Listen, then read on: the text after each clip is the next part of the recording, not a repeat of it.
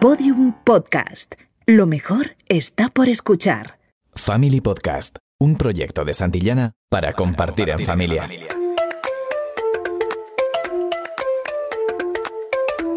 ¿Cuántas horas debe pasar mi hijo delante de la pantalla? ¿Con cuántos años es apropiado que tenga su primer móvil?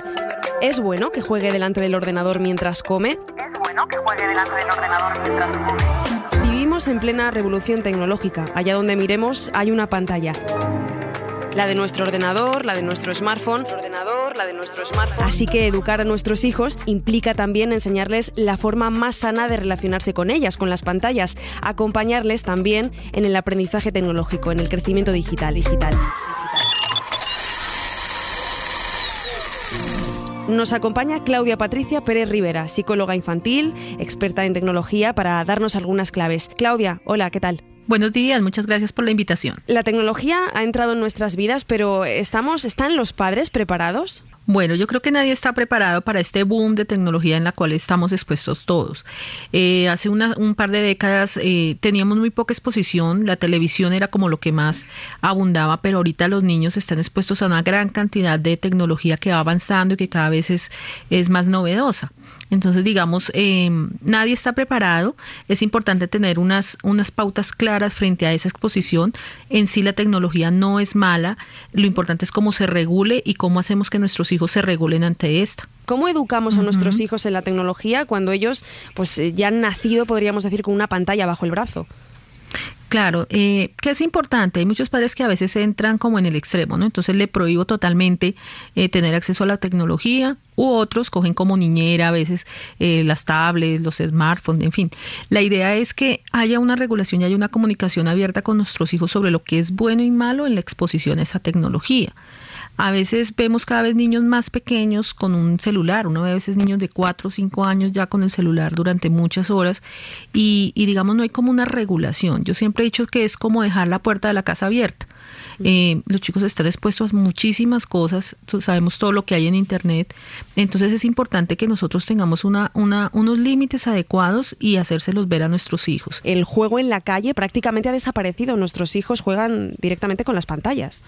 Sí, así es. Hay un estudio de la Universidad de Yale que fue hecho en el más o menos en el 2009 y fíjate que la fecha que básicamente muchos de los países eh, en el 2010 fue que empezaron como el boom de los smartphones y este estudio fue hecho en el 2009 y decía que hay más o menos un promedio de 45 horas al día, eh, perdón, a la semana, donde los niños se exponen a cualquier tipo de tecnología, comparado más o menos con unas 20 a 25 horas que nosotros en nuestra época estábamos expuestos a, por ejemplo, la televisión. Entonces mira cómo ha aumentado la cantidad de, digamos, de exposición de los niños y de los adolescentes también a, este tipo de tecnologías. Que implica que nuestros hijos eh, hayan reducido ese tiempo de jugar mm, cara a cara con un amigo o con juegos manuales eh, que no impliquen una pantalla. ¿Qué carencias les crea eso?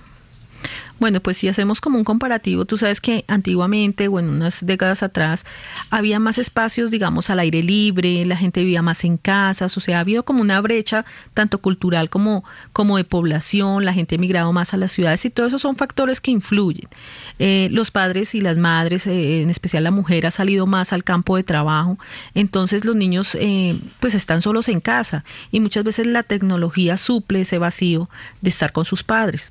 Entonces eso ha influido que los niños salgan menos a la calle, prefieran estar pegados a los videojuegos o a, las tecnologías y eviten más actividades como el deporte o como jugar al aire libre.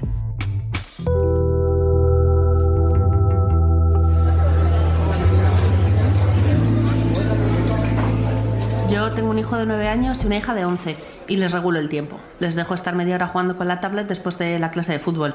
Eso sí, si no hay deporte al aire libre, no hay tablet. Pues mi hijo no hay manera de que se quite el móvil de las manos. Tiene 10 años y ya no sé qué hacer, o sea, es una cosa. Pues que vea que tú en casa no lo miras cuando estás con él. Que el tiempo en casa es para estar en casa, con la familia. O mejoras como yo, en la entrada de casa tener un recipiente para dejar los móviles nada más entrar. Así seguro que no lo miran. Ni ellos ni tú. Y de paso te libras de contestar a mails del trabajo. Family Podcast Como padres, ¿de qué forma podemos compensar el tiempo que pasan nuestros hijos delante de una pantalla y el que pasa practicando deporte, por ejemplo? Bueno, que es importante generar hábitos sanos desde pequeñitos, eso se logra desde, desde la cuna, que es importante uno que haya un buen vínculo y una buena relación de los padres con sus hijos, que haya comunicación, que haya tiempos de juego, eso a veces se ha perdido mucho, entonces es importante desarrollar esos espacios. Lo otro es enseñarle a los niños eh, actividades agradables y otro tipo de cosas que, que sean motivantes para ellos. Muchos niños están mucho tiempo pegados a la, a la tablet, al internet, porque no, no sienten que haya otras actividades que lo llenen tanto como eso. ¿Qué podemos hacer los padres? Pues es como buscar ese equilibrio, es decirle a los niños, mira, la tecnología no es mala, puedes estar un tiempo de acuerdo a tu edad expuesto. Generalmente lo, lo normal es que un niño no se exponga más de media hora al día en, en los juegos. Eh, algunos datos que también había visto. Eh, a los dos años, el 40% de niños ya trastea con facilidad con un móvil o con una tableta para jugar. ¿A qué edad es apropiado que los niños se acerquen a la tecnología? Si es que hay una edad apropiada. Es decir, esta cifra eh, es sana? Bueno, ahí hay que tener en cuenta muchos factores. Uno es el desarrollo neurológico del niño. Digamos, a los dos años un niño no tiene desarrollado su cerebro. El cerebro completamente se viene a estar desarrollando hasta los 25 años. Entonces, ¿qué pasa? Eh, si el niño se expone a, a, esta cantidad de información, donde a veces los papás creen, no, es que desarrolla inteligencia, pero se ha comprobado que realmente se lentifican los procesos de aprendizaje, de atención, de concentración, de memoria, porque la velocidad de la información que se maneja, tanto en los videojuegos como en todo este tipo de tecnologías, es, es muy rápida. El niño no alcanza a captar detalles, hay más probabilidad de que se distraiga. Entonces, un niño antes de los dos años no debe estar expuesto a este tipo de tecnología, ninguna, ni siquiera casi la televisión. Después de los dos a los cinco años, muy breves periodos de tiempo, por ahí unos 10, 15 minutos. Y a partir de más o menos los 7, 8 años de edad, eh, pueden estar una hora a ver una película, porque a veces las películas tienen una duración de más o menos hora y media. Eh, pero con una, con una adecuada coordinación, porque como te digo, a veces se exageran los tiempos y esto no ayuda para nada en el desarrollo del lóbulo frontal, que es el que genera la autorregulación. Está, hay muchos estudios científicos que, que, y todavía eso, eso está en un campo de, de estudio muy, muy grande, es que el cerebro se ve afectado por la exposición a esos, a esos medios. Entonces eh, no se desarrollan las capacidades, eh, digamos, intelectuales necesarias. Se presenta más probabilidad de que haya problemas de atención, de concentración, de memoria. Uh -huh. Y fuera de eso, la, hacia eso añadimos la parte social, que generalmente no se da la posibilidad de que haya esa interacción social con pares de adultos, pues va a haber mayor afectación. ¿Cómo podemos supervisar eh, ese uso que hacen nuestros hijos de los ordenadores, de las tablets, de los smartphones? que es importante, ahorita hay muchas estrategias de control parental, entonces hay, anti, hay digamos, eh, plataformas específicas o apps específicas en los celulares que permiten controlar eh, lo que los niños ven. Tenemos que ser muy claros en los límites que se le ponen a los niños, qué tipo de videojuegos ven, que estar yo siempre supervisando cuando estén ellos, eh, digamos, buscando en la red algo. Eh, la letra pequeñita de Facebook, por ejemplo, tiene muy claro que los niños menores de 12 años no pueden tener acceso a esa red. Yo no ya veo a niños de 10, 11, 12 años con, con, con Facebook, por ejemplo. Ese tipo de cosas, los padres son los llamados a controlar eh, digamos, los límites que deben tener el acceso a las redes, a la tecnología. Eh, adicción a la pornografía, eh, nos encontramos también ciberacoso, sexting. Uh -huh. ¿De qué forma eh, podemos prevenir a nuestros hijos de todo esto, teniendo en cuenta que Internet es un, es un océano? Bueno, aquí lo importante es que eh, a qué se vuelve adicto el chico. Realmente no es a los medios como tales, a esa sensación de placer que genera estar frente al a la televisión, al videojuego, al ordenador. Que es importante generarle al niño actividades agradables y actividades motivantes diferentes a, a a digamos a los medios, que eso se vuelva secundario a su vida, que ellos entiendan que la vida real tiene más incentivos y más motivaciones que estar metido en toda esta, esta tecnología. Entonces es importante desde muy pequeños incentivarles leer, eh, comprarles libros, de, hacer deporte, eh, de, todo este tipo de cosas que son motivantes y que entonces la exposición a los medios ya pasa a un segundo y hasta tercer plano.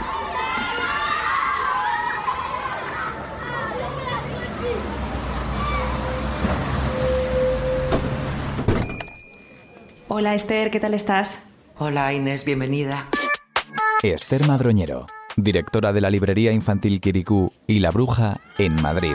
Los libros, lo físico, el papel, lo que puede tocarse, representa la alternativa de lo digital, de las pantallas. Así que hemos venido a esta librería a hablar con una experta en libros, en literatura infantil, para que nos dé algunas recomendaciones sobre qué otras opciones tienen nuestros hijos. Esther, ¿cómo podemos fomentar el hábito de la lectura en los más pequeños? Si tú en tu hogar, desde pequeño, ves libros a tu alrededor, y ves gente que se apasiona con los libros, es mucho más fácil que le imites. Eh, los padres pueden ir a lugares donde haya libros, librerías, bibliotecas, son lugares donde pasan un montón de cosas que vinculan a los niños con los libros. ¿A qué edad es recomendable que, que nuestros hijos cojan un libro por primera vez?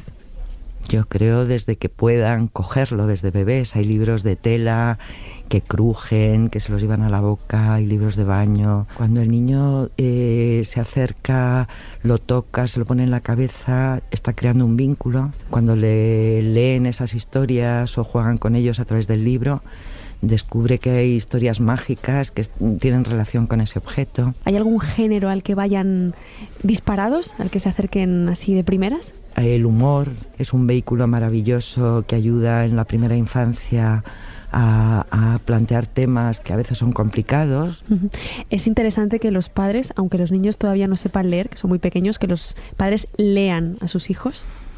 Yo creo que es interesantísimo que los niños tengan alguien, o sea, que le encanten los libros y, la, y transmitir esa pasión por los libros, que pueden ser los padres, puede ser un abuelo, puede ser un tío, una tía. Lo que perciben es la, la verdad. No es tanto que tú cojas como trabajo el leer al niño, sino que compartas un momento de placer con, él o con ella. ¿Mejor eh, lectura en papel tradicional o en dispositivos electrónicos? Muchos académicos o expertos piensan que, hay que volver al papel en la infancia porque los niños y las niñas eh, necesitan todas las entradas de todos sus sentidos para, para crecer en ese aprendizaje y pasar las páginas de un libro, tocarlo, eh, olerlo, eso lo da el papel. ¿Qué es lo que más se vende? ¿Clásicos o novedades? Clásicos o novedades. Los clásicos antiguos, tipo La Isla del Tesoro, se venden mal. Hay otros clásicos modernos como Roald Dahl, mm, Enid Blyton, esos sí que sí que atraen mucho a los niños incluso une generaciones, porque los padres probablemente también se los hayan leído. Claro, los padres están deseando compartir el recuerdo de placer. Además, es, es, como una garantía. Mm. Ya que estamos metidos en, en, recomendaciones, nos gustaría, me gustaría que hicieras algunas recomendaciones literarias para los padres que nos están escuchando. Pues, por ejemplo, eh, Otolín eh, es un libro, la serie de Otolín tiene una mezcla gráfica y literaria muy interesante, es escrito por Chris Riddle. Yo creo que a partir de 10, 11 hay miles de libros, pues por ejemplo funciona fenomenal hoy en día los libros de Mortina, de Bárbara Cantini o los libros de Isadora Moon, de Harriet Muncaster. ¿Se lee mucha poesía? Porque parece que sea un género que se ha visto un poco olvidado últimamente. Hay grandes éxitos, hay un libro que llevan años y que yo creo que se ha vendido muchísimo, que se llama Abezó, que es como un, un abecedario, cada doble página tiene una imagen, eh, una ilustración con una letra y en la otra, en la otra parte aparece una poesía eh, con esa letra. Cuando empiezas a leer, eh, parte del problema es que necesitas terminar una historia del principio a fin en un momento corto. Entonces, eh, leer una poesía que puedes leer eh, en media hora o en un cuarto de hora eh, facilita muchísimo el comienzo de la lectura. Igual que los libros con capítulos. Pues Esther Madroñero, directora de la librería infantil Kirikou y la Bruja, gracias por recibirnos y, y habernos dado todas estas recomendaciones de libros infantiles. Ha sido un placer, siempre bienvenido.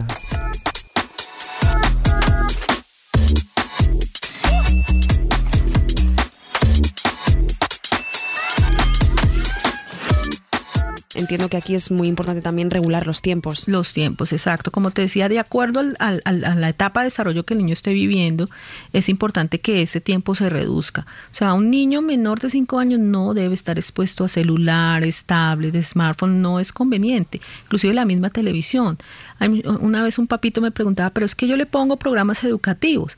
Sí, puede que, digamos, Plaza CESA o otro tipo de programas que generalmente son tradicionales y que, y que, digamos, fomentan el aprendizaje, por periodos cortos de tiempo puede tener un efecto benéfico, pero no va a reemplazar otro tipo de aprendizajes como es armar figuras, rompecabezas, leer, otro tipo de cosas que ayudan más al aprendizaje que los mismos medios. En la mayoría de los casos, tener acceso a un dispositivo eh, implica también tener acceso a, a las redes sociales ¿Deberíamos conocer o, tener las contraseñas de nuestros hijos?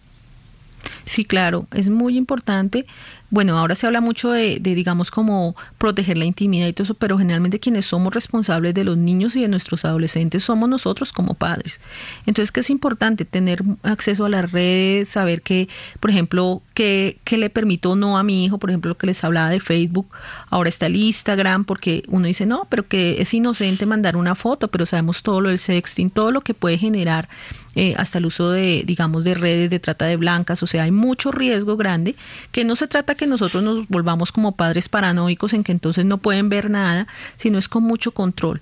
Y saber, digamos, tener acceso, mirar el historial, hay muchas alternativas. A veces los padres tienen que capacitarse también a ese respecto. Es que yo puedo mirar el historial del computador de mi hijo sin que yo vaya a afectar su intimidad, ni que sea como leerle el, el diario, ni mucho menos si es un adolescente, pero sí estar vigilando cuál es el contenido qué, qué, qué tipo de páginas ven. Como te digo, a veces puede que lleguen a esas páginas por accidente, pero yo tengo que saber qué tiempo está de exposición mi hijo a ese tipo de cosas. Sí, por supuesto que mira el historial para ver qué páginas visita mi hijo. Al principio no lo hacía, pero un día en una tutoría una madre me contó que había pillado a su hijo en una web de apuestas. El día que mi hija me preguntó si podía abrirse una cuenta de Instagram, la senté y le dije, vale cariño, pero tienes que darme tu contraseña. No le hizo ni pizca de gracia, pero no había elección. A ver, yo reviso el historial cada vez que mi hijo entra en internet. O sea, que tengo pánico de lo que pueda llegar a ver. Una vez me llamó para preguntarme qué era eso y ver una página, bueno, de adultos.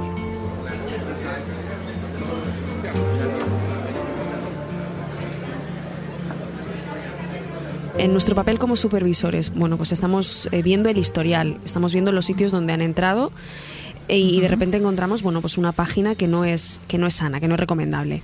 ¿Qué hacemos? Bueno, inclusive hace poco tuve un caso muy similar y no fue de una vez, sino del historial de un niño pequeño de 8 años que le encontraron una cantidad de historial de páginas, como te digo, eh, de pornografía. Y la mamá muy angustiada nos, nos decía, ¿qué hago? ¿Le digo? ¿No le digo? Se va a sentir invadido. Que es importante decirle, mira, encontré esto, ¿qué piensas de eso? ¿Qué pasó con esto? ¿Por qué llegaste a esa página? ¿Cómo llegaste a esa página? ¿Alguien te indujo? ¿Alguien te dijo? Es importante rebotar preguntas para que el niño se sienta como dispuesto a hablarnos. Entonces, eh, sin, sin, digamos, cohibirlo ni, ni, ni hacerlo sentir mal, porque ellos muchas veces llegan ahí no, por, no porque porque sea intencional, sino que a veces inclusive puede ser un amiguito que les dijo métete a esta página, hay muchos niños que están mucho tiempo solos en casa y tienen libre acceso al Internet. Hablamos de adicción. ¿Qué síntomas tenemos que ver en nuestro, en nuestro hijo para empezar a preocuparnos? Generalmente cuando el niño pasa más tiempo del, esperado frente a las pantallas o frente al celular, cuando su vida cotidiana se ve afectada. Deja de comer, deja de dormir, se le ve cansado, no quiere ir al colegio. Ahí ya son síntomas de alerta que, que debemos tener en cuenta. Otro síntoma es la irritabilidad, eh, que no puede andar a ningún momento sin el celular, entonces entra como en ansiedad cada vez que le quitan el celular o que le quitan la tablet, en fin ya no tiene interacción con sus compañeros, no quiere salir a, no sé, a un cine o a tomar algo, eh, no sé, una, una, malteada o algo con sus amigos porque quiere estar todo el tiempo conectado. Ahí ya empezamos a ver que, que son síntomas de dependencia a, a este tipo de cosas.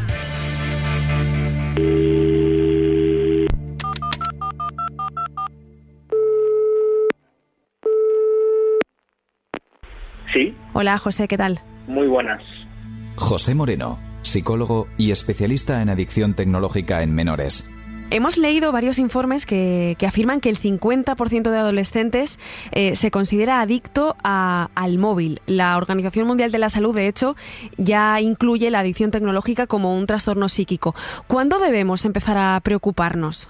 Pues mira, Inés, la recomendación es empezar a tomar medidas desde el inicio, desde el principio. Eh, yo diría incluso desde el embarazo. Es, primordial el, ejemplo y el modelo que den las figuras de referencia sobre el uso de la tecnología a sus hijos. ¿Qué síntomas eh, indican que nuestros hijos son adictos a la tecnología? A mí personalmente, a la hora de hacer un diagnóstico, me gusta como tener en cuenta no solo al chaval o a la chavala o al, niño o la niña, ¿no? Sino a todo el sistema familiar. De hecho, nos encontramos que cuando hay eh, una dependencia o una adicción severa de la tecnología, nos encontramos también no solo unos síntomas en el chico, sino también otra serie de síntomas en lo que son las relaciones familiares, la falta de control sobre el uso de los dispositivos. Es decir, el chico eh, se propone estar unas horas usando y nunca son esas horas. Que el uso de los dispositivos genere una interferencia significativa en lo que es la vida diaria de la persona. Esto significa que por usar los dispositivos yo descuido otras áreas u otras parcelas de mi vida, como por ejemplo la higiene, la alimentación, eh, los estudios o la relación con el grupo de iguales. ¿Y cómo debemos actuar cuando, cuando percibimos todos estos síntomas en nuestro hijo o en nuestra hija? Bueno, pues si estamos siendo conscientes de que esto puede estar pasando en nuestra casa, pues lo importante es tomar medidas y buscar un asesoramiento profesional fundamental, implicar a toda la familia, no solo al chaval o la chavala. En la medida que toda la familia se implica en la intervención y todos los miembros de la familia están dispuestos a hacer cambios, el pronóstico es significativamente mucho mejor. ¿Cuáles son las edades más conflictivas, José? En torno a los 10 años, pero cada vez eh, se empieza antes a generar problemas y esto tiene mucho que ver también con, aparte de todo el tema cultural, social, que eh, está muy basado en, lo rápido, en lo instantáneo, en que las cosas sean eh, ya y sean fáciles que todo esto tiene mucho que ver también la tecnología, que en la tecnología todo es fácil, rápido y muy gratificante. Si a esto se acompaña un estilo educativo que está basado también, por ejemplo, en la sobreprotección, donde no hay normas, donde no hay límites, donde los chavales se salen con la suya desde pequeños, donde están acostumbrados a recibir grandes recompensas o a recibir muchas cosas por poco esfuerzo, pues esto es una bomba de, relojería. ¿Cómo podemos educar a nuestros hijos en un uso sano de la tecnología para precisamente evitar eh, estas adicciones o estas dependencias? Lo básico es siempre la relación, que sea una relación basada en el respeto, en la empatía, en la comunicación, y esto incluye las normas y los límites, porque muchas veces se confunde. Es imprescindible regular el uso de los dispositivos y que esta regulación se produzca incluso antes de adquirir los dispositivos. Pero es importante que los chicos, que los bebés, que los chavales, los adolescentes aprendan a estar consigo mismos, aprendan a expresar sus emociones, no se desarrolla igual regulándose a través de un aparato que regulándose a través de una relación, a través de un vínculo, a través de un contacto, a través de una mirada, a través de unas palabras, a través de un acompañamiento. Pues José Moreno, psicólogo y experto en, adicciones tecnológicas, muchas gracias por habernos resuelto estas dudas. Gracias a vosotros también, Inés. Hasta luego. Un saludo.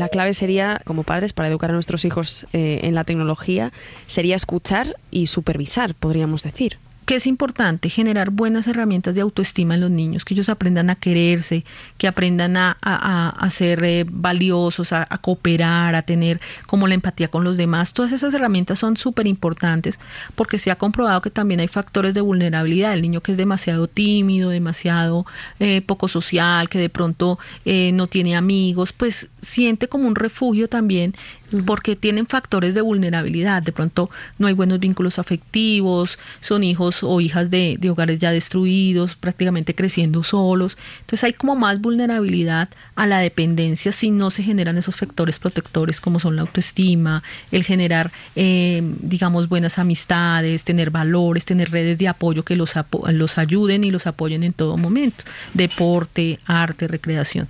Pues Claudia Pérez, Claudia Patricia Pérez Rivera, psicóloga infantil, experta en tecnología, muchísimas gracias por, por habernos dado luz sobre estas cuestiones. Bueno, muchísimas gracias a ustedes y pues el llamado a los padres y a todos los que nos escuchan es acompañar a nuestros hijos no solo con las nuevas tecnologías, sino en todo momento, porque realmente de nosotros depende que ellos disiernan lo que es bueno y lo que es malo. Y eso, efectivamente, educamos a nuestros hijos en una alimentación sana, los educamos para que crucen la calle cuando el semáforo de peatones está en verde, pero en plena era tecnológica, la era en la que vivimos y en la que ellos ya han nacido, debemos educarles también en la tecnología para que aprendan a usarla de una manera responsable y sana. Solo así la tecnología será una aliada en su crecimiento y también en sus vidas.